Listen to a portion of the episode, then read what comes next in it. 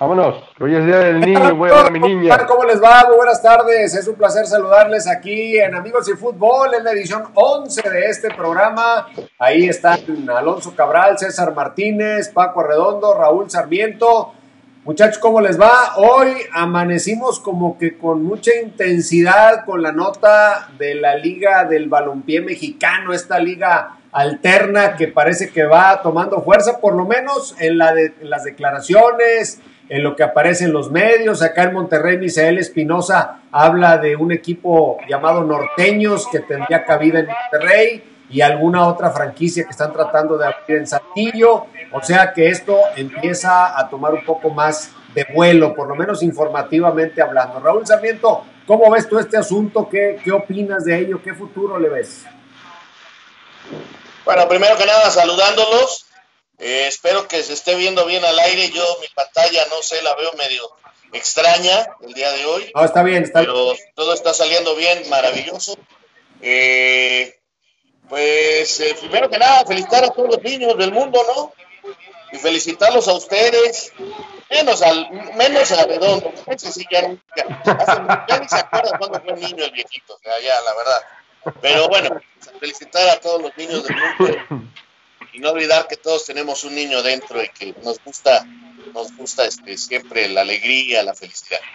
Eh, respecto a esta liga, mira, pues qué bueno que haya una opción de trabajo para mucha gente. Eh, estaba viendo alguna de las reglas que dio Carlos Salcido, que son cinco extranjeros, tres podrán jugar. Eh, caramba, eh, ojalá vaya muy bien. Yo, yo estoy muy, este, francamente, eh, no, creo que tenga mucho éxito. Todo va a depender de la calidad de los jugadores que quieran ir ahí. Eh, al principio habrá muchos veteranos, algunos jóvenes que no encuentren ya sitio en la Liga MX y, y no sé la calidad de los extranjeros que acepten venir a una liga que no está reconocida por FIFA. Yo no sé si alguno de ustedes tenga información de que si algún día les interese ser reconocidos por FIFA.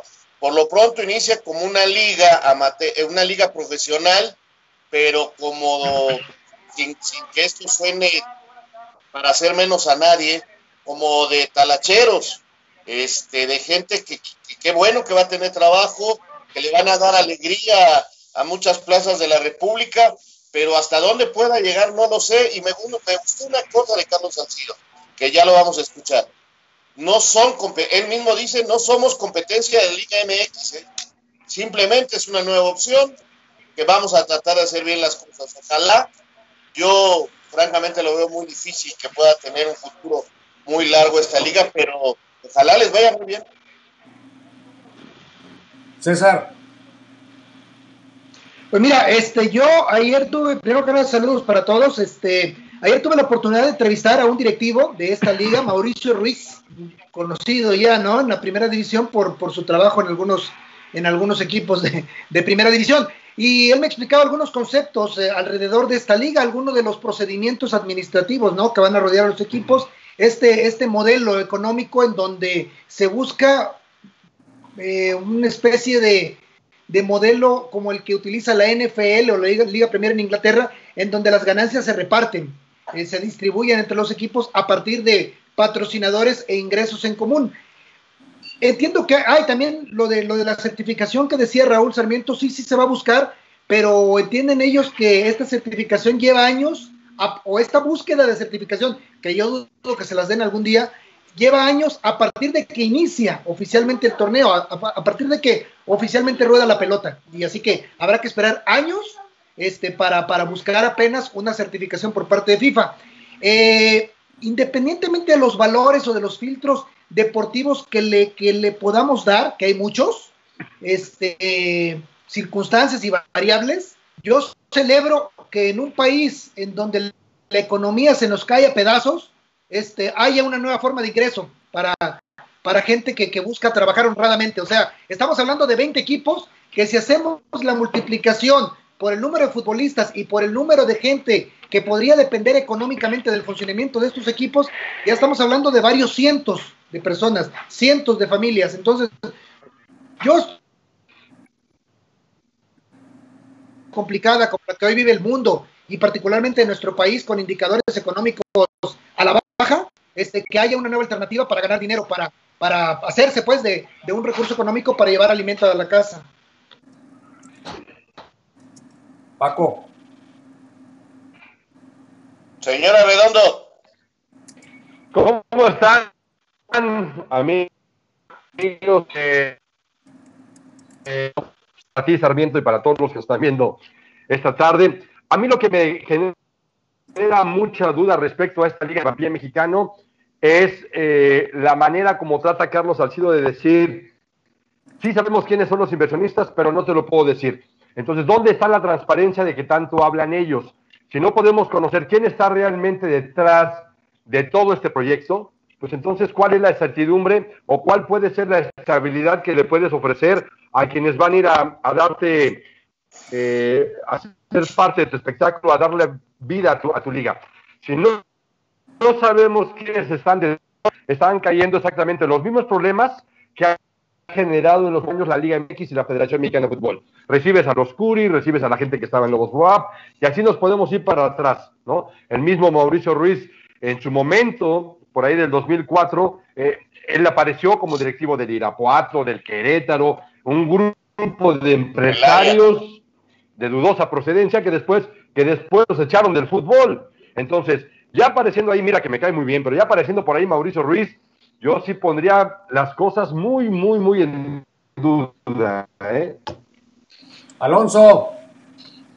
Saludos a todos, antes que nada, Raúl, Toño, César, Paco, amigos, eh, bienvenidos también a este programa. Yo lo que primero tengo que hacer es felicitar a la gente de esta liga y a la gente que maneja las comunicaciones y la mercadotecnia, porque estamos hablando de ellos, han logrado entrar en los medios de comunicación, han logrado hacer algún ruido y han logrado que eh, volteemos a verlos, incluso Carlos Salcido dando entrevistas en todos los eh, en diferentes medios de comunicación. Eh, felicitarlos a ellos. estoy de acuerdo con César en que lo más importante es que esta es una fuente de empleo para muchas familias. Eso es lo más trascendente. ojalá se lleve a cabo para esto, para que quienes quieran jugar fútbol profesional de alguna u otra forma y para quienes tengan estas necesidades, bueno, vean en esta liga otra posibilidad. Pero desde mi punto de vista, si vamos a hablar de esta liga, deberíamos hablar también de la liga de la Central de Abastos, de la liga iberomexicana, la que juegan en los campos del Colegio México, de, no sé, eh, Toño, de cuántas ligas habrá en Monterrey también que pagan a los jugadores. Lo dijiste tú, Raúl, es talacheros para mí también es, esta es una liga de talacheros, tal cual.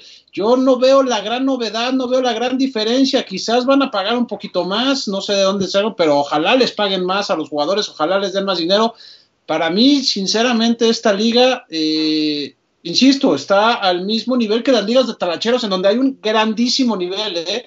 donde se juega muy buen fútbol, donde se juega mucho dinero, eh, hay unas ligas en Guerrero y en Morelos también, en donde hay torneos en donde hay mucho, mucho dinero en, disputa, y ojalá sea esto una nueva fuente de empleos, pero honestamente, pues, a mí no me genera ninguna tensión, ninguna, eh, ninguna emoción, vaya. ¿Les parece si escuchamos lo que dijo Salcido, lo que declaró respecto a la liga para tomar base en sus palabras? Exactamente. Bueno, eh, primero te mando un, un, abrazo. Espero, como siempre, estés, estés muy bien. Mencionas muy bien, esa es la realidad. Eh, por eso, por eso es, es que he decidido tomar eh, este. La gente que me conoce sabe que soy, que, que me gustan los retos, que me gusta ese tipo de cosas y es precisamente por eso que de, de esas de todo de, de, toda mi carrera lo poquito lo mucho que, que me mostró momentos buenos momentos malos eh, todo fue un aprendizaje, ¿no? Y ahora con todo esto que nosotros estamos haciendo y con este cargo que, gracias a Dios vamos a tener, voy a, estar muy de cerca con todos los con todos los este, los representantes o los dueños de, estos equipos, donde la documentación, donde donde donde el presupuesto, donde las situaciones, donde tenemos que donde se está indagando totalmente de dónde vienen dineros, cosas, situaciones, tú sabes, es un proceso totalmente de todo esto. Hay grandes sedes, hay hay hay, hay sedes que que por ahí han, han estado olvidadas dentro de este eh, de nuestro fútbol eh, como Mesa como como Acapulco como ahora que está en nada, este, Puebla, eh, Estado México, Mérida, eh, hay, hay muchísimas sedes y, muchísima gente que, como empresarios también quieren llevar esta alegría a, sus, a sus ciudades, a su gente. que Yo estaba leyendo que hay una asociación de ligas independientes que reúne a más de 60 países y que incluso tiene un campeonato mundial que se lleva a cabo cada seis años. Entonces, dentro de lo que decimos de que es una liga alterna, quizás sí es una liga que aspira a una estructura un poco más formal, transmisiones de televisión, ese tipo de cosas. Yo coincido con ustedes, no le va a competir en, calidad de partidos eh, y quiero ver en el tema de organización los dineros, la solvencia de los que hoy se animan a poner una franquicia para cuánto les alcanza. O sea, hay, hay muchas cosas que hoy los que se van a poner el pantalón largo van a empezar a descubrir que no es tan fácil administrar con seriedad una liga profesional. Esa es. Y, Salcido hablaba de ser, de ser Raúl. No, sí, eso es, ese es exactamente el tema. Cuando arranquen, o sea, Alonso hablaba y yo lo, lo platiqué muchas veces con un amigo con amigos como Beto Valdés, como el ruso Samogini, allá en, Morelos, en, en Guerrero, eh, hay ligas donde juntan cinco mil, cuatro mil personas en los estadios, en Iguala, este, la gente va y los ve, sí, sí, va y los ve, y, y si le meten tele va a mejorar muchísimo. Ahora, ¿cuánto van a pagar? Eh, al principio puede sonar una buena novedad y gente que se quiera ir, para allá y, jugársela con este nuevo reto. Pero eh, vamos a ver, ojalá se, ojalá se puedan constituir. Yo al señor Ruiz también lo conozco, no tengo ningún problema con él, eh, incluso creo que estuvo en el Celayes, hermano de un gran amigo mío, un fotógrafo, eh, Choco, eh, que lo conozco perfectamente, ojalá les vaya muy bien, ojalá tengan mucha suerte, y, pero no deja de ser una liga eh, pequeña que trata de darle chamba y eso es lo mejor a mucha gente. Y ojalá les paguen y ojalá les vaya muy bien. Competencia con la Liga MX no lo es. No, pues bueno, o sea, digo, nos queda claro, ¿no? Yo lo único que, que bueno, la, la reacción que me provoca a propósito de, del desdén del señor Cabral, este, la reacción que a mí me provoca es solamente deseos de que les vaya bien, insisto, porque haciendo la cuenta, siendo familias las que se verían beneficiadas con una nueva opción de trabajo. Entonces, este, vamos a estar al pendiente. Acapulco tiene un equipo, eh, entiendo que Juan Antonio Luna es el director técnico, está Guillermo Olsemi Padrón allá, está Cristóbal Ortega, es decir, el plus de que, se le busca dar a esta liga es a través de nombres importantes, pues este, darle un matiz más, serio, más organizado, ¿no? Yo insisto, es en este momento eh, muchas más interrogantes que certezas pero yo lo que les deseo de verdad es que les vaya muy bien y que tengamos una nueva alternativa de entretenimiento, de práctica del deporte, de ingresos incluso. Entonces, este, nada más. A ver, nos, nos escribe Yona Mendoza, están debatiendo y no están informados. Yo quisiera que Yona nos pusiera en sus mensajes a qué se refiere, a qué se refiere o qué información tiene él que nosotros no tenemos el día de hoy, Paco. Tan, tan, busco información que ayer, este, 15 minutos estuve al aire platicando con Mauricio Ruiz, ¿eh? o sea, eso de, tocar el piano de oídas no es algo que me, me, me, guste. La, entrevista con Carlos Salcido también, ¿no? ¿verdad? Pues y además está el tema este con Carlos Salcido, ¿no? Sí. ¿Ibas a decir algo? Viejo. Paco. Mira, yo, yo estoy de acuerdo en en que hay que generar los, em, las fuentes de empleo, que hay que darle oportunidad a aquellos que, se van a quedar sin, sin ese espacio con la creación de la Liga de Expansión. Se habla entre 170, 180 jugadores que podrían quedar ya relegados ahora con esta modificación de que serán ocho mayores en, esta Liga de Expansión. O aquellos que en la segunda división no van a tener cabida, porque se les termina también ese espacio. Pero a mí lo que me llama la, atención es, e, e, insisto en este tema, ¿quiénes están detrás de todo esto? ¿De dónde sale el dinero? ¿Tienen realmente esa fuerza económica para poder sostener este proyecto o se van a burlar de los Luna, de los Ortega, de los Ramón, del mismo Carlos Salcido, o realmente sí está Fidel, Fidel Curi, como se ha dicho, eh, eh, eh, dentro de... Pues no son, no son niños, ¿no? Este, son, son adultos ya, ellos sabrán este, cómo de alguna manera este, proteger sus, intereses a través de un contrato o, no sé, de alguna forma, ¿no? Pero todos los que mencionas, este Paco, pues ya es gente adulta que conoce del negocio y sabrá cómo protegerse lo más posible, ¿no? Pues. Y, también es gente. Y también es gente que tiene cierto nombre, que pero que también tiene rato trabajar y que requiere el trabajo. Y eso es a mí lo que me da gusto. Y ojalá también esa gente busque eh, darle oportunidad a, jóvenes, porque yo entiendo y, me gustaría que, jugaran toda la vida, pero año tras año eh, la liga de primera división deja sin trabajo a más de 50 jugadores, porque llega una edad, porque llega un momento en que se tienen que ir. Y no nada más los grandes, ¿eh? también hay chavos de segunda, de la sub-20 eh, que ya no dan. Si le suman otros 30 de, o 40 de la de ascenso, ya vamos como en 80.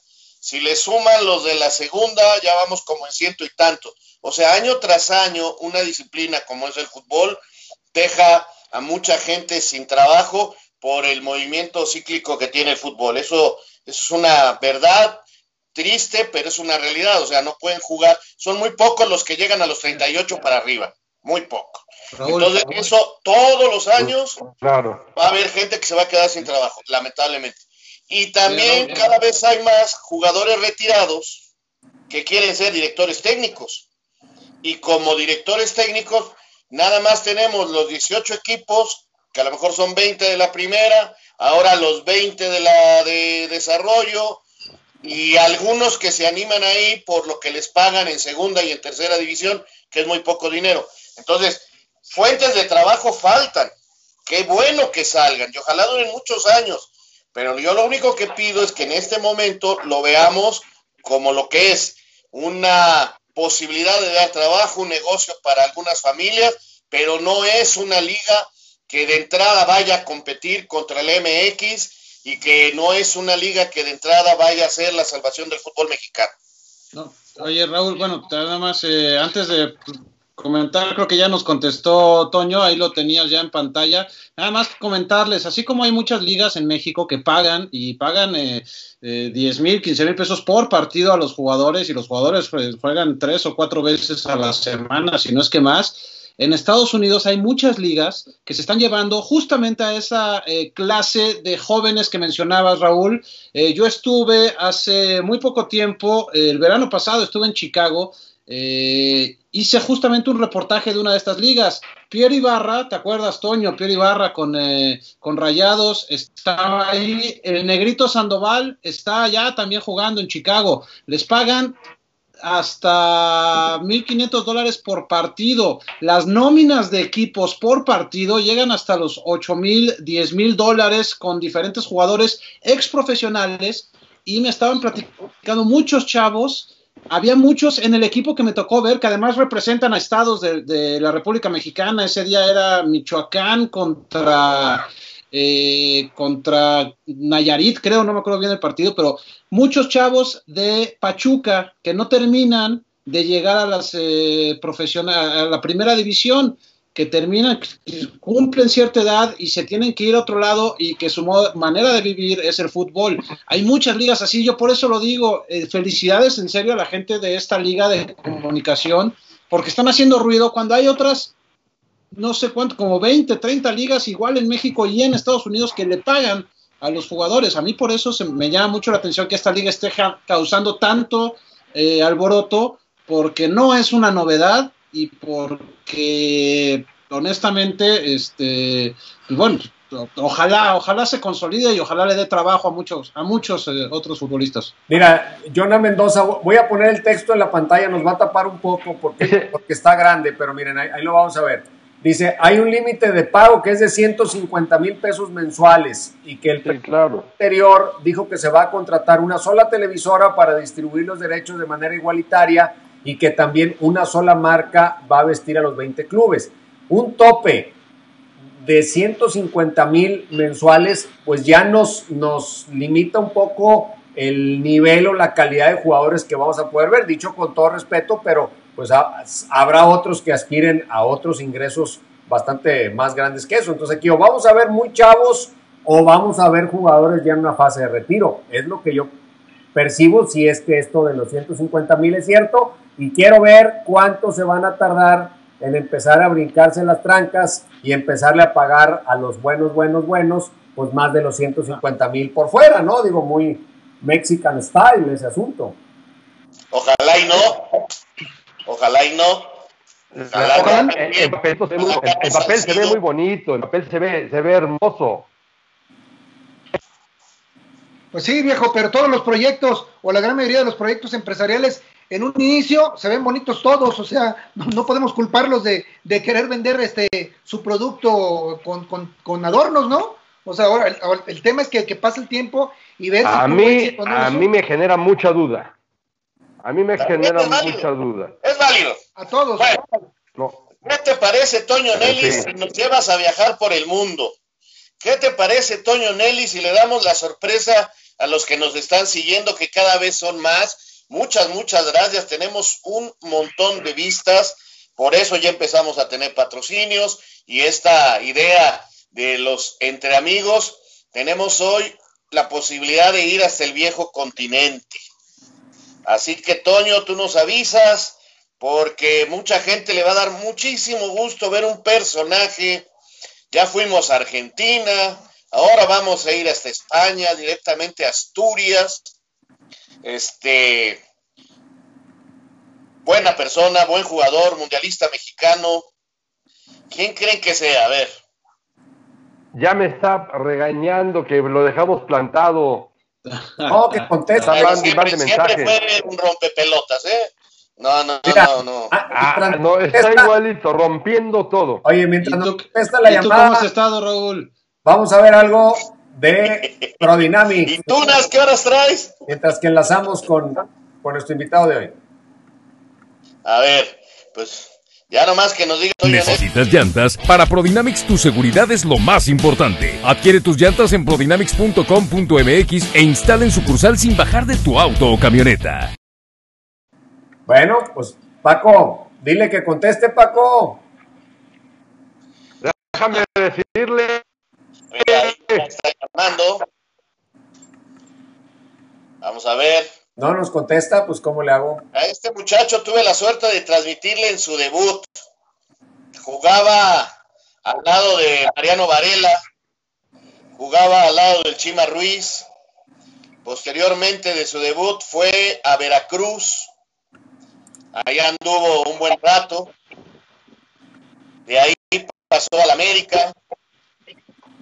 Fue parte de un equipo inolvidable. Bailaba muy bien la Macarena. Ya si no saben a quién nos referimos, ya me doy. Fue campeón con Pumas. Dirigió a Pumas. Jugó en Holanda. Jugó en Holanda. Bueno, ¿no te contesta, Toño? ¿No contesta? ah, aquí la canción con este hombre, deja insistirle. Ándale, ándale, viejito. Ah, ya está enojado. Pues, Pues, pero que conteste. Que, que conteste y que nos la miente al aire. Y tuvo una gran más. fiesta de, tuvo una gran fiesta de despedida también, Raúl, ¿te ah, acuerdas? cuidado. Sí, cómo no. sí. Toño también, ¿se acuerda? Uh, sí, po- poco. Y, a- y así como en flachazos, pero sí me acuerdo. A ver que conteste, pues. A ver, Algún nombre de encargado de la seguridad allá en Tampico me quería quitar unos zapatos de mi hijo, caray. a ver, insístele, Toño. A ver. Bueno, mientras seguimos platicando aquí con Oye, ustedes. sí, perdón, Raúl, rápidamente en Francia ya, ya hay campeón. El Paris Saint Germain, hoy en la mañana la liga ya lo hizo oficial, se terminó por decisión gubernamental y faltaba definir el campeón, faltaba definir los lugares, eh, qué equipos iban a las ligas europeas. Ya hoy el Paris Saint Germain es eh, campeón del fútbol francés oficialmente. Eh, seguramente habrá protestas, habrá polémica porque había varios equipos que estaban muy cerca de calificar a zonas de Europa y todo. Entonces, pero bueno, son las circunstancias que se están viviendo en el fútbol europeo, ¿no? Ya también en, eh, en Holanda hubo polémica, en fin. Sí, había uno en especial, el Utrecht, Utrecht, para tratar de pronunciarlo correctamente, que decía que le faltaba un partido, que lo dejen jugar ese partido porque él todavía aspiraba a alcanzar. Eh, en Holanda, sí. Bueno, pero son situaciones extraordinarias estas, o sea, y una situación extraordinaria pues debe de llevar o tener implícita de alguna forma alguna injusticia, ¿no? Alguna situación extraordinaria. ¿Para dónde vas? Ya te dijeron que no. No, ni quiero. Eh, por cierto, también en Honduras está terminada la liga ya. Este, información de más para acá, pero que va en el mismo sentido. No, hombre, eh, de eso olvídate, Sarmiento. Yo sé que eh, para el folclore y para la, las cargadas cotidianas, este, sí funciona, pero no, hombre, Cruz Azul va a ser campeón en la cancha, no en un escritorio. Oye, eh, Italia, en Italia las autoridades ya les dijeron, acaben el torneo, o sea, ya, ya dieron la recomendación de que termine la liga como va y que le vayan pensando allá por septiembre. Digo, entiendo que la realidad de Italia puede ser extrema comparada con otros países por la situación que se dio, pero ya las autoridades, o sea, empieza a replicarse la idea de no continuar las ligas en donde se quedaron, sino de hacer un parón para que esto se inicie de cero en, ya no en julio, quizá en agosto o septiembre. Sí, eh, eh, bueno, eso, eso, es una realidad. Este, en mayo, en junio, difícilmente va a haber fútbol. Eh, bueno, en mayo no va a haber fútbol, pero yo creo que España e Inglaterra sí van a, jugar sus ligas. Eh, me Nada, ¿Qué va a ser París? ¿Qué va a ser el París? Porque el París dijo, yo estoy en la Champions y quiero seguir jugando. Y creo que se van a ir a jugar fuera de Francia, no sé qué van a hacer. Están hablando de, de, jugar en Qatar, donde es su patrocinador principal, su eh, directiva, sus propietarios, y bueno, esa es una de las posibilidades que hay. También eh, en Nicaragua, flaco, en Nicaragua y este, en Nicaragua ayer se jugaron las semifinales también. Ahí es, ahí, ahí sí no pararon. ¿Sabes quién está jugando en Nicaragua? Este muchacho que fue seleccionado nacional juvenil. Eh, Warch. Allá anda, ojalá le esté bien de salud. Es el jugador mejor pagado de la liga, ¿eh? El, líder de goleo, el campeón de goleo, porque terminó el torneo, es mexicano también. Sí, pues qué bueno que estén encontrando trabajo. Eh, a donde vayan a, jugar, a donde vayan a trabajar, a mí me da muchísimo gusto. Ojalá encuentren todos chamba. Por eso decía yo de esta liga. Y, ojalá muchos jóvenes se den cuenta que pueden ir a Centroamérica. El tema de Centroamérica pues es el dinero, es el dinero, o sea, los, sueldos este, sí están muy por debajo de lo que se paga aquí en México. Eh, el país en Centroamérica que mejor paga es Guatemala, por ejemplo, ¿no? Pero, y de ahí es este una, es, caída libre en cuanto al tema de, los pagos. Nicaragua se está sumando a las ligas que, que medianamente te pagan bien. Costa Rica ahí debajo y más para allá Honduras y más para allá todavía Panamá. O sea, eh, el tema de, del salario sí está muy castigado. Sí, ese es uno de los grandes problemas del fútbol mexicano y por lo que los promotores eh, no logran sacar más gente joven a, a, jugar estas ligas, ¿no? Porque están acostumbrados en México que con el debut se van muy arriba inmediatamente en los sueldos y tienen que aceptar ir a jugar por la mitad o menos de la mitad de lo que ganaban en México. Ese es uno de los grandes problemas de nuestro fútbol. La manera, y, digo, qué bueno por los futbolistas, qué bueno que ganen mucho dinero, pero, pero no, no, no, no es fácil cuando terminan de, jugar, cuando terminan de jugar, no es fácil rehacer sus vidas, porque hoy en día el, el, fútbol profesional requiere a los jóvenes casi prácticamente desde los 15 años. Entonces no tienen la preparación adecuada, no, no, no es sencillo. La verdad es un problema muy grave y, y, no nomás de México, sino de muchas partes del mundo, ¿no? En Argentina, por ejemplo, en Sudamérica, tienen que buscar la manera de jugar fútbol profesional para, o ahora básquetbol, para tratar de salir del país y tener la forma de ganar dinero. Yo quiero ver cómo se van a reacomodar los temas de los sueldos en todo el mundo, ¿eh? Los temas claro. del tema de sueldos para los próximos, eh, no sé, tres, cuatro años van a ser muy complicados y muchos jugadores van a tener de buen nivel de cartel y todo, van a tener que bajarle a, a lo que ganaban mensualmente. ¿Por qué? Porque la industria en general y todo, el, el, todo lo que genera el fútbol va a disminuir, en general toda la economía, no nada más el fútbol. Y esto evidentemente eh, se verá reflejado en los sueldos. Eran, son unos privilegiados los futbolistas por eh, las percepciones que tenían el promedio en primera división, sobre todo, porque como lo mencionas, eh, Raúl, hay muchos, hay muchos, muchos que no llegan a primera división división, eh, el promedio en primera división es muy alto y, y, es algo a lo que también se van a tener que acostumbrar. ¿eh? Bueno, pues Paco Arredondo nos confirma que nuestro invitado ya se ocupó. Así que, así que olvídenlo. ¿Ya no pudo, ya no pudo tomar la llamada a Joaquín del Olmo? No, ya no pudo. En vez de tanta No, que ya le marques, que le marques, que le marques. Por que le marques, dice que le marques. Sí, porque la presentación de Sarmiento estuvo muy estelar como para, sí, como para desperdiciarla, ¿no? Yo, Casi me sacas una lágrima. No, dice que le marques, que me va a agarrar chingadazos, dice. ¿Sabes a quién me, me hizo recordar? A, a, a, Jimmy Lennon, ¿no? A Michael Buffer, los grandes anunciadores del boxeo mundial, ese así, con esos adjetivos, ese tono de voz y así. Acuérdate, Oye, que es ¿eh? promo, acuérdate que es promotor cultural también, Raúl Sarmiento. Bueno, teatral, ¿no? Eh, lo suyo. Mira, ¿Qué hablan, Raúl? Yo voy a... Preséntalo como se merece, Raúl. Don Raúl, sí, dile todo lo que estabas diciendo de él. Don Raúl Sarmiento, me voy a quitar la gorra para saludarlo a un personaje como usted.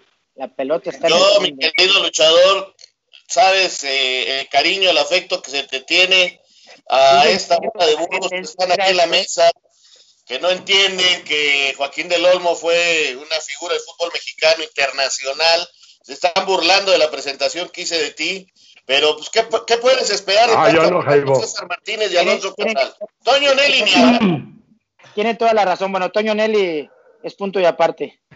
Pero los demás. arredondo, arredondo. Arredondo tenía pelo cuando lo conocí, chaval, no jodas.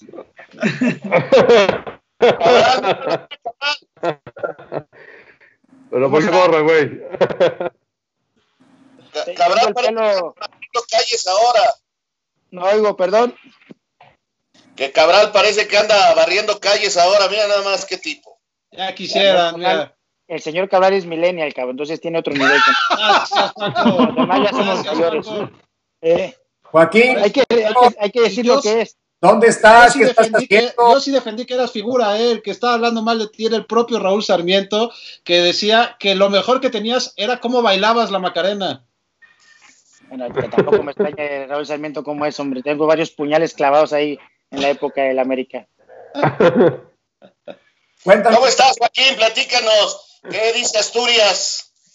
Bien, todos bien aquí encerrados. Ya tenemos desde el 15 de marzo encerrados, la verdad. Conviviendo con la familia, siendo pacientes, viviendo esta, esta locura de, de pandemia que nos tocó vivir. Eh, la verdad que es un aprendizaje en lo humano, en lo familiar, el poder estar con mis hijos todos los días que ya son grandes y no, lo, no, los, no convives tantos con ellos y sobre todo el, el reflexionar muchas cosas que, que, uno va en el tiempo haciendo, tomando decisiones con aciertos y errores, pero bien, contento, a gusto dentro de lo que cabe, tío, entre toda esta locura que estamos viviendo a nivel mundial. ¿Qué estás haciendo actualmente por allá, Joaquín? Cuéntale un poco a la gente que, a la que te, te le desapareciste del, del panorama. ¿Qué, ¿Desde cuándo estás allá y qué has hecho? Bueno, estuve seis años acá, eh, cumplí ahora en enero, estuve trabajando para el Real Oviedo y ahora estoy esperando una oportunidad, quiero volver a dirigir, tenía el gusanito de hace tiempo estoy poniendo al día hoy en el fútbol mexicano. La verdad que acá el fútbol mexicano pues no se ve, esa es la realidad. Solamente veía, veía los, eh, los resúmenes de los goles y eso. Y bueno, yo hoy aquí en su casa me levanto 8 de la mañana, me pongo a ver un partido, partido y medio por la mañana de, de cualquier equipo. Eh, me ha llevado muchas sorpresas que hay demasiado extranjero jugando en nuestra liga. Estoy, te digo, poniendo al día que no, no lo veía hace mucho tiempo y bueno, eso es lo que hago normalmente, hacer la cena que me toca hacer, mi mujer la comida, yo la cena, vivir con los niños y, y sobre todo disfrutarlos, pero bueno, viendo fútbol por todos lados, aprendiendo con cosas buenas y malas que hice y, y sobre todo pensando en, en, que quiero volver a dirigir. Tengo la espinita clavada de, de que no me fue bien con Cholos ni Pumas en primera división y, y, que bueno, ojalá se me presente una oportunidad pronto. Oye, Joaquín, ¿y tu idea Yo, es... Joaco.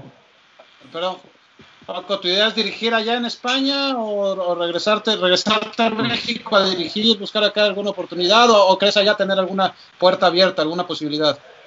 Desgraciadamente no tomé el curso acá de entrenador, tengo apenas dos módulos, me faltó uno, no, la verdad que el trabajo no me lo permitía, entonces no puedo dirigir en, en España, okay. eh, tengo que tener, haber dirigido cinco años por lo menos en, en, el fútbol profesional en mi país para que puedas dirigir acá o tener el, el, el título UEFA que no lo tengo. Entonces, no sé, también si, si no me sale nada interesante, eh, igual me quedo un año más viviendo acá en Asturias y termino el, el curso acá para poder también buscar una, una, opción. Tengo muchas relaciones, tengo mucha gente que conocí en estos seis años y bueno, eh, creo que el fútbol tampoco varía mucho. Como todos los países tienen sus culturas, tienen su manera de pensar, su manera de jugar. Físicamente es un fútbol muy diferente al mexicano, pero tampoco es nada del otro mundo. Ya lo conoces además. Sí, bueno, la verdad que me tocó ver muchos partidos de segunda B, tercera, primera división, Champions. Eh, la fortuna de estar acá en Europa es que las distancias son cortas y te puedes mover a cualquier lugar. Yo, Juaco, te mando un abrazo, gracias por atendernos este día. Eh, ¿Cuánto te hizo cambiar eh, el dejar por un momento lo que es la dirección técnica, enfocarte a un tema más eh, como directivo? ¿Cuánto te cambió? ¿Qué Joaquín del Olmo futbolísticamente estaremos viendo en el momento que regresa a dirigir? Bueno, me cambió desde antes, Paco, te mando un saludo. Eh, y cuando eres jugador y entrenador, no te das cuenta de lo que la directiva hace.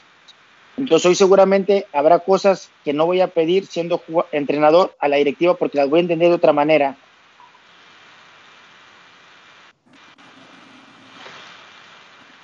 Marco. A ver si se. Creo que las entendió de otra manera.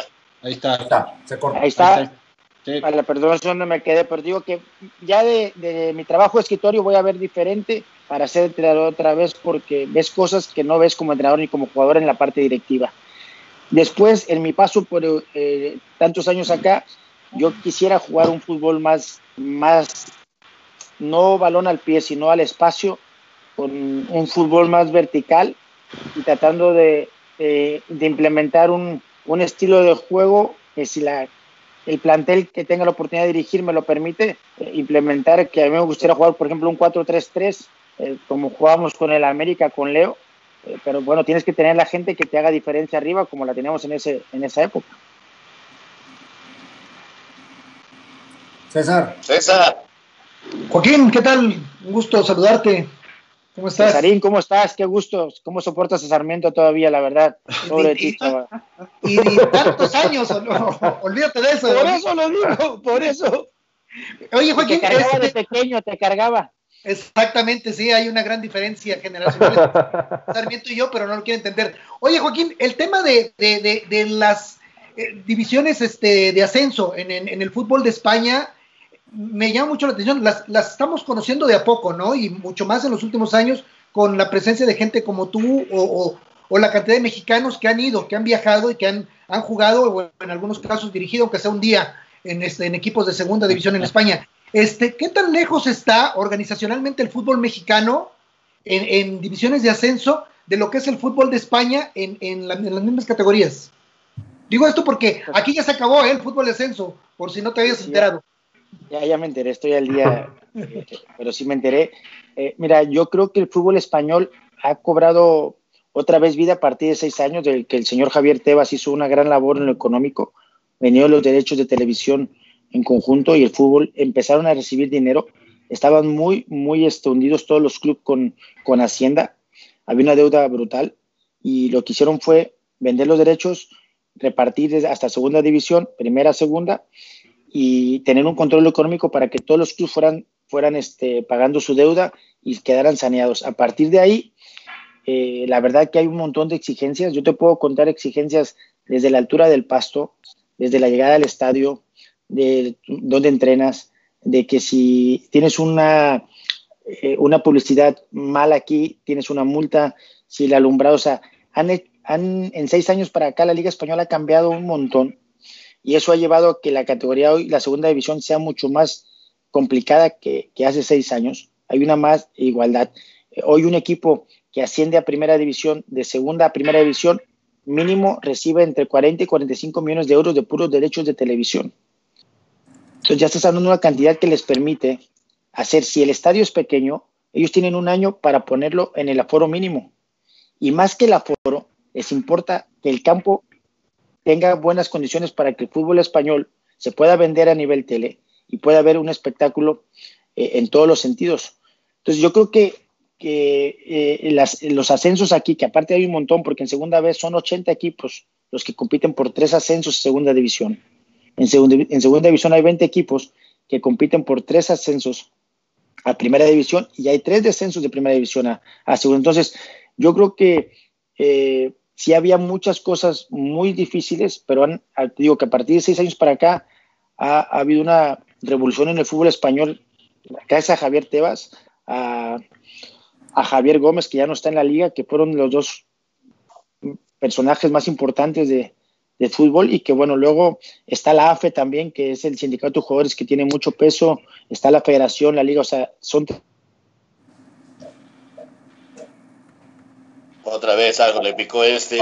Tiene los dedos torpes. Pero, mira, confirmó Joaquín eh, una situación que, manejamos aquí hace algunas semanas. A, la Liga de Ascenso, en lugar de ayudarla, la desaparecieron y punto. Son cosas las que nos platica Joaquín, las que nos platicas Joaquín son cosas que bien se pudieron haber hecho en México o intentar hacer también, ¿no? No suena antes de desaparecerla. No, no buscaron desaparecerlo en, en España y, y, sí buscaron una solución. No, no te escuché, perdón. Que, estas cosas que nos platicas fue buscando soluciones, al contrario de lo que ocurrió aquí en México, que en lugar de buscar soluciones, lo que es más fácil se les hizo fue eh, pues, terminarla o digamos que se les ocurrió que era, era la única. Eh, no es fácil opinar a la distancia. ¿eh? Yo a mí me gustaría eh, saber el por qué y ver el plan de la liga de expansión si no, si no mal, si no estoy mal, lo que le llaman. Yo también digo que yo dirigí mucho tiempo en el ascenso. Correcaminos, Veracruz, eh, Los Mochis inicié allá, Cholos, eh, Cholos logramos el ascenso. Y, y, la verdad es que también había estadios que no estaban para jugar en la liga de ascenso y no había clubes que los tenían. Entonces, no es fácil opinar tan a la ligera. Vuelvo a repetirte, yo hoy como seis años que estuve directivo, seguramente si vuelvo a tener oportunidad de entrenador, voy a ver el fútbol diferente. Pero yo creo que la ilusión de ascender no debía desaparecer, debería estar ahí, porque hay muchas ciudades, yo soy de Tampico, ¿cuántas veces fuiste, Raúl, de joven a, transmitir ahí? Cuando debutaste. Por eso, entonces, esa gente que hoy se queda sin ascenso, pues está, vas a perder una plaza que no solamente del Tampico, a lo mejor mucha gente no le va a gustar ya o el fútbol, porque no tiene esa, e, esa ilusión de estar en primera división. Pero también es cierto, hay que ver que no todos los equipos reunían las características y las condiciones económicas para estar en primera división. Entonces, sí creo que el fútbol es más complejo en México en ese aspecto y que para mí, eh, para que el fútbol mexicano mejore, mi punto de vista, eh, es que los derechos de televisión deberían de venderse, en forma conjunta y eh, tener una repartición más equitativa para que los, los clubes tuvieran dinero y, pudieran hacer este, pues buenas contrataciones y, y mejores equipos, mejores instalaciones eh, porque hay equipos que las tienen. ¿eh? Yo también digo que hay equipos en México que tienen mejores instalaciones de muchos equipos de primera división acá en Europa. ¿eh? Eso es una verdad. Qué bueno que lo dices, porque también hay cosas en las que estamos mejor que varios de Europa. Y es lo que yo te quería preguntar, Joaquín. Eh, llevas seis años allá, espero que no te hayas clavado ningún vidrio, que te hayas portado bien y hayas demostrado lo que tus padres te dieron. Te conozco desde muy chavo y, y conozco tu familia. Espero que hayas hecho las cosas bien, como se te enseñó en Coapa. Nos costó trabajo, pero en fin. Ya me está regañando. Será entrevista ya me tocó el sermón. no, a ver, tú llevaste, tú llevaste allá a, a, Asturias, a Oviedo, algunos mexicanos, ¿no? Eh, si quieres platicarnos, ¿cuál fue la experiencia? Pero te voy a hacer dos preguntas. ¿Podrás responder las dos? Bueno, voy a intentarlo. Eh, ¿Cómo te fue en la experiencia con los mexicanos que llevaste? Y hoy en día una de las notas que circula es que Paco Gemes quiere llevar al Rayo Vallecano a Laines. ¿Tú, tú, tú crees que a Laines le convenga ir al Rayo Vallecano?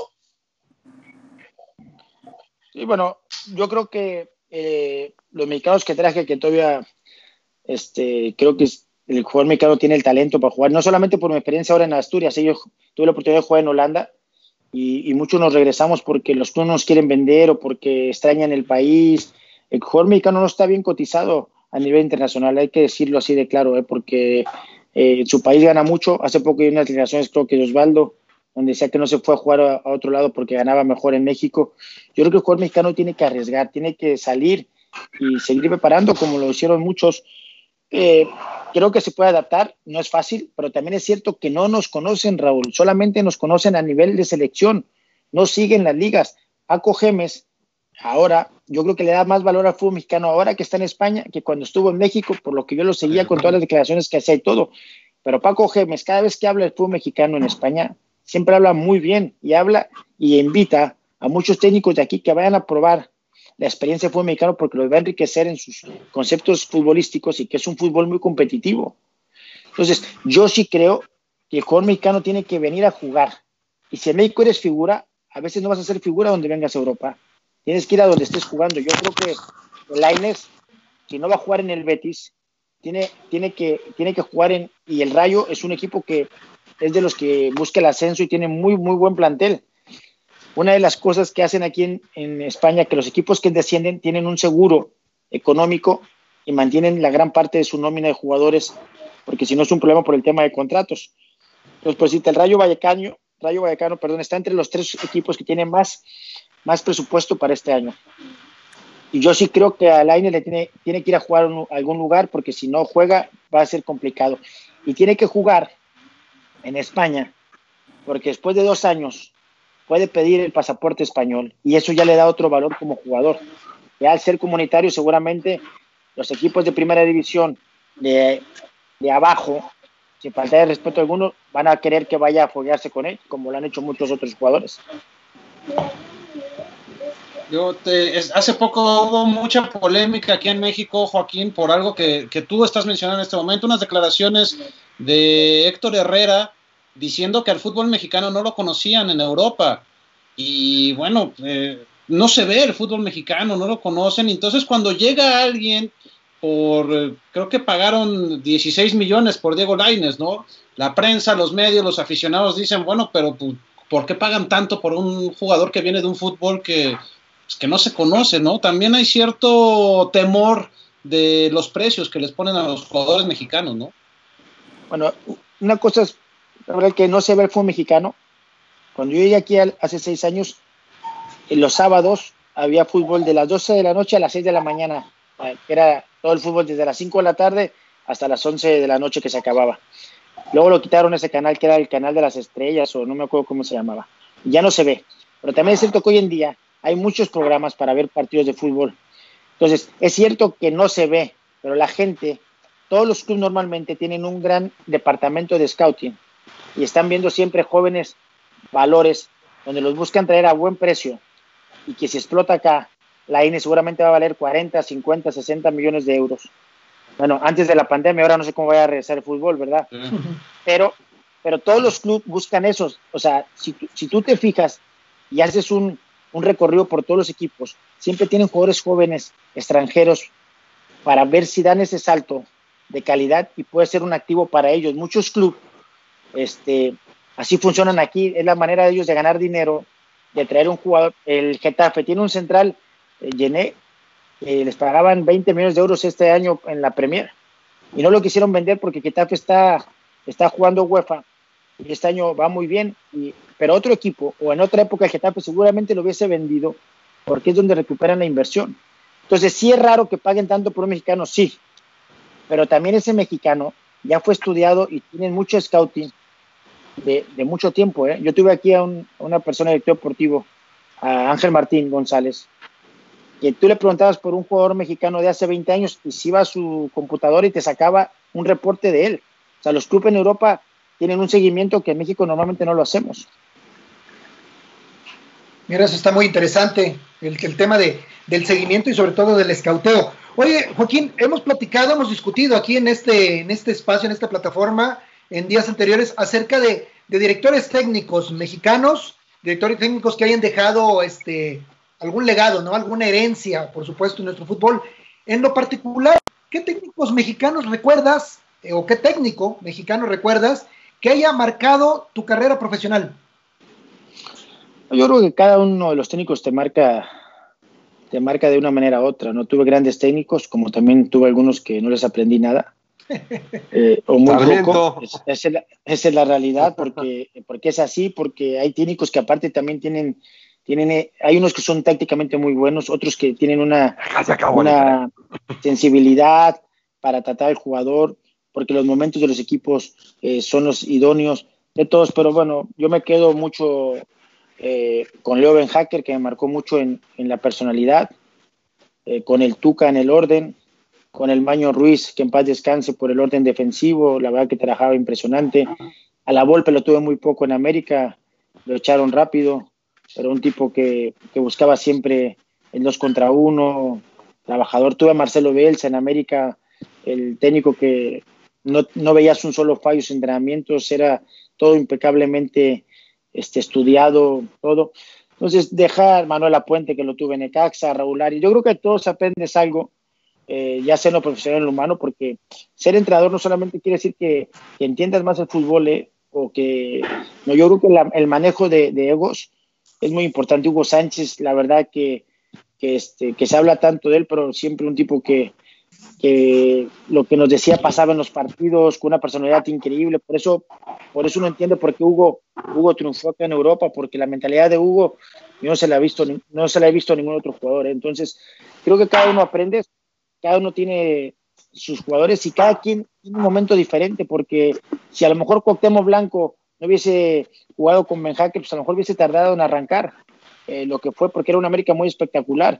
Eh, por decirte un nombre, no, cada momento es diferente. A mí me hubiese gustado en, la época con Tigres tener a un Guiñac de delantero y no lo tuvimos. Entonces, no es fácil hablar de los técnicos porque siempre el resultado también marca las, las de Bucetis, que todo el mundo, hay unos que hablan muy bien, otros de mal, pero es un técnico ganador 100% y gente que va de frente. Entonces, creo que cada uno tenemos o tienen su, sus cosas buenas y malas y sobre eso hay que adaptarnos.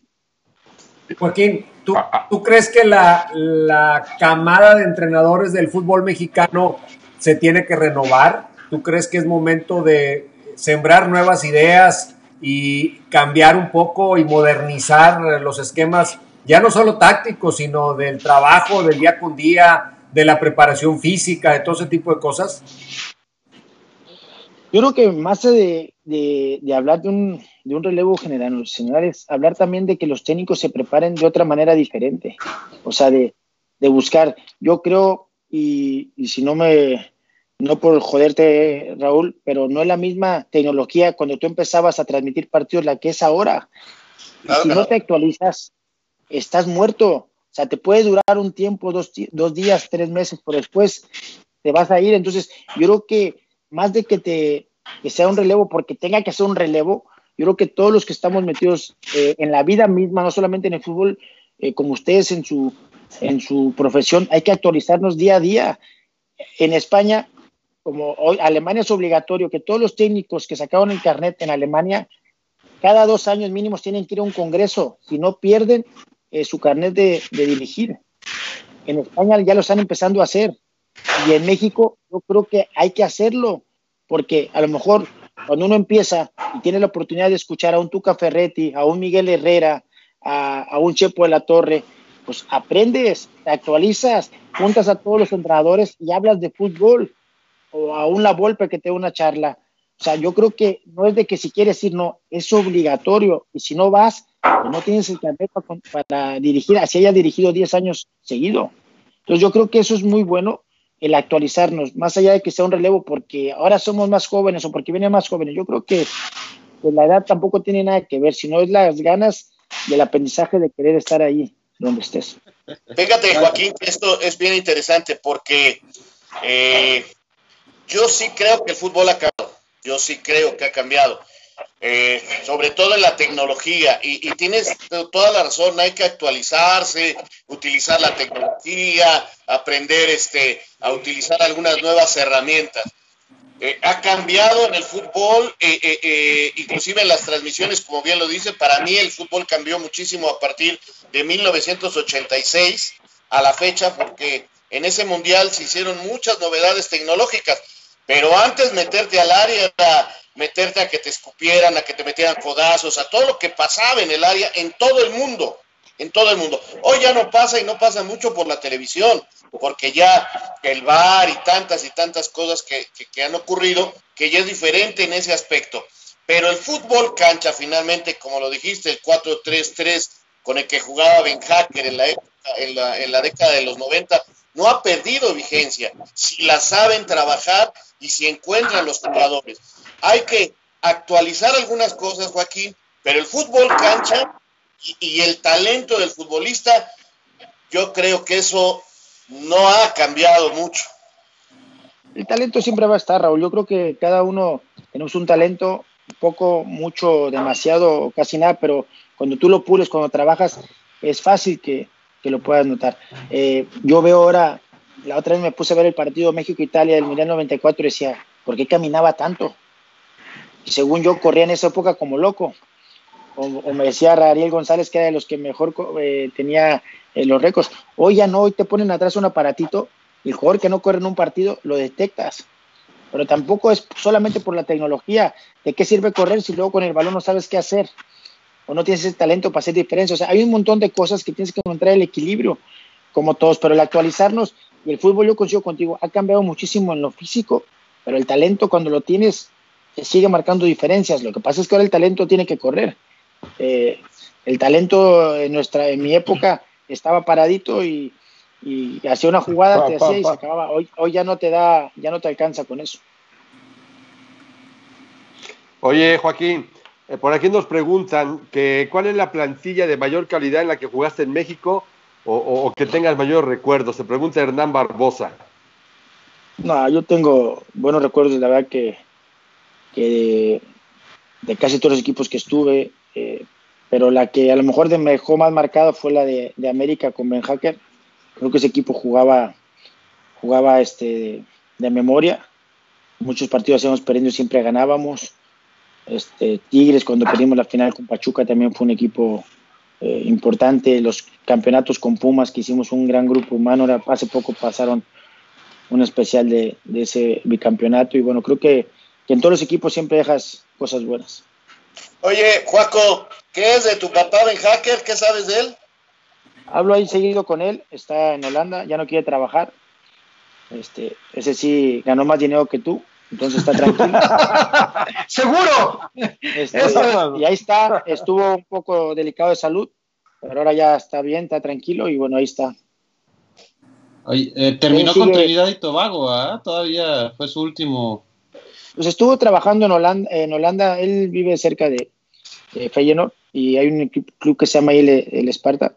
Él está siempre ahí cerca con ese equipo, trabajando de una manera u otra, siempre está como directivo, les ayuda como técnico, además lo hace más por amor que por otra cosa. Oye, Joaquín, yo quiero aprovechar y te quiero preguntar, bueno, pr primero preguntarte una cosa y después una anécdota que me tocó a mí vivir como aficionado. Tu llegada a Pumas, ¿cómo se da? ¿Cómo es que te convencen de, de, de terminar tu carrera en, eh, en Pumas? Fueron dos, dos, años en donde, además, donde pues, ganaste muchas cosas, ¿no? ¿Cómo fue tu llegada a Pumas primero? Yo ya me iba a retirar del fútbol, había ido a Rezado a Tigres y me habían este, me dicho que ya no seguía más. Fui con Necaxa, iba el año que de Necaxa eh, Se va a Este, Aguascalientes. se va a Aguascalientes, eh, la inauguración del Estado de Victoria.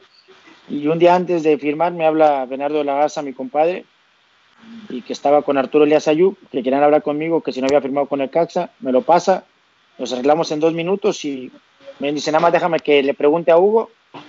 Al rato me habló Hugo, me dice, vente para acá.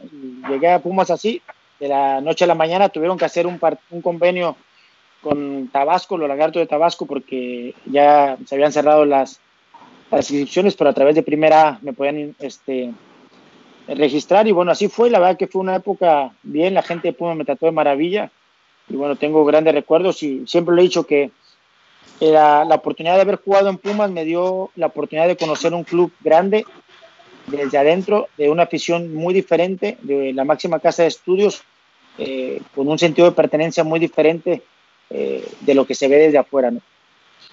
Y, además, eh, Joaquín, sí te lo preguntaba justo por eso, porque yo me acuerdo que ya estabas a punto de retirarte, creo que ya hasta lo habías anunciado, no, no, no, no, no, no recuerdo. Pero tengo una imagen tuya, Joaquín, que nunca se me va a olvidar. eh, Con una reflejo de, reflejo de lo que, de lo que, de lo que hicieron en ese grupo. Lo de- hablabas, estaban ahorita recordando hace poco Marioni, Joaquín Beltrán, eh, Jimmy, Galindo, Ailton. En la final. No llores, no contra llores, Chivas- no llores. en la final contra Chivas, ¿te acuerdas cuando sale Bruno Marioni de cambio? Bueno, para los amigos que nos están viendo, Bruno Marioni estaba lesionado de la rodilla, estaba, no estaba bien, de hecho no había jugado el primer partido, el de ida. Es titular en la vuelta y Hugo lo saca alrededor del minuto 60. Se va Marioni enojadísimo, patea las butacas, patea la, la- la banca y se va al vestidor. Y justo en la entrada a las escaleras ahí llega Joaquín del Olmo. ¿Te acuerdas, Joaquín? Llegas por él y lo regresas. ¿Qué fue lo que le dijiste a Bruno? Porque Bruno ya iba al vestidor, ya se iba en una final.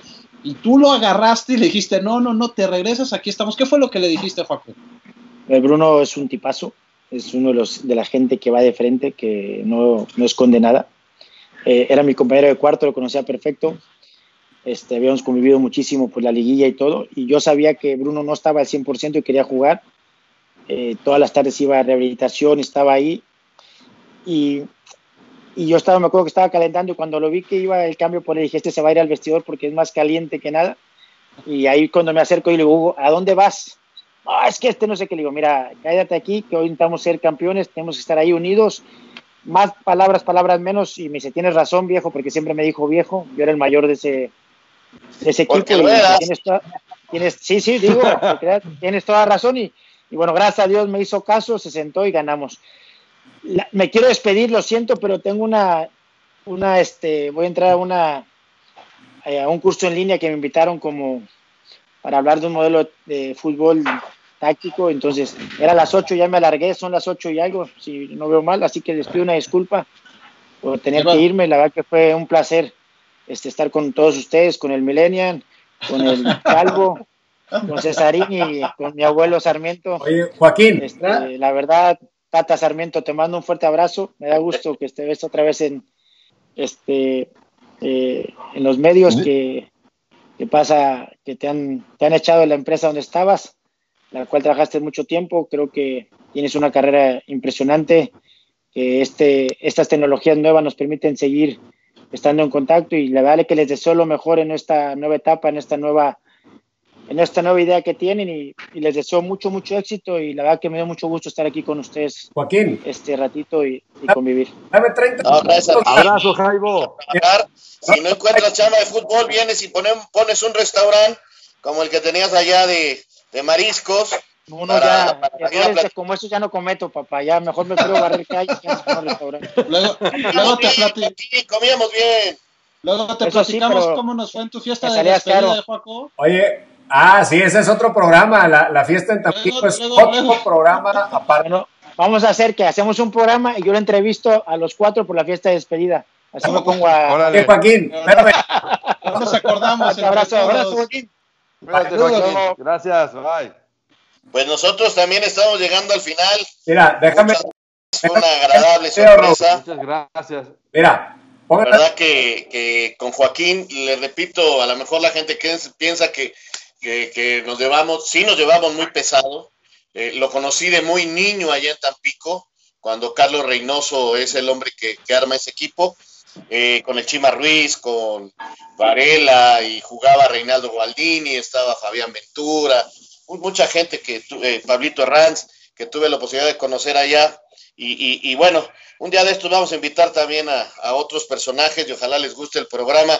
Muchachos, Creo que, rápidamente, muy buen programa, felicidades. nada más, Raúl, platicarle rápido a la gente. Eh, Joaquín se retira en un partido amistoso eh, con amigos contra Pumas. Fuimos a hacer la transmisión, eh, estábamos ahí en Tampico con, con Pietra, con Hugo Salcedo, y después hubo una fiesta en donde, bueno, pues la verdad es que estuvo muy divertida. Toño Nelly, sí, Toño Nelly, Mario Castillejos. Para descanse. Estuvo, Estuvo muy, muy, muy divertida, sí, pero bueno, habría que juntarnos para ver si nos acordamos de la fiesta, más bien que nos vayamos platicando entre nosotros. Cabezas, hay que amar rompecabezas. Exacto. Oye, mira, antes de, antes de despedirnos, ya no alcancé, no me veía bien Joaquín, les voy a poner un video a ver, a ver qué, qué te recuerda.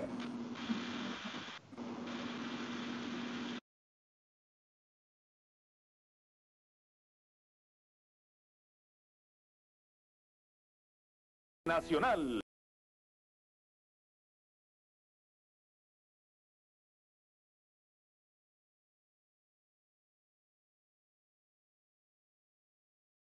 Los 90 minutos luchamos al tú por tú, tuvimos el carácter y la personalidad para, para jugar el estilo que Miguel quiere y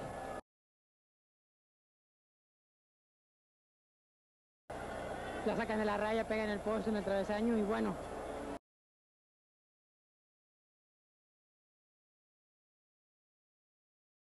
Vimos de qué se trata. Se congeló. Buenísimo.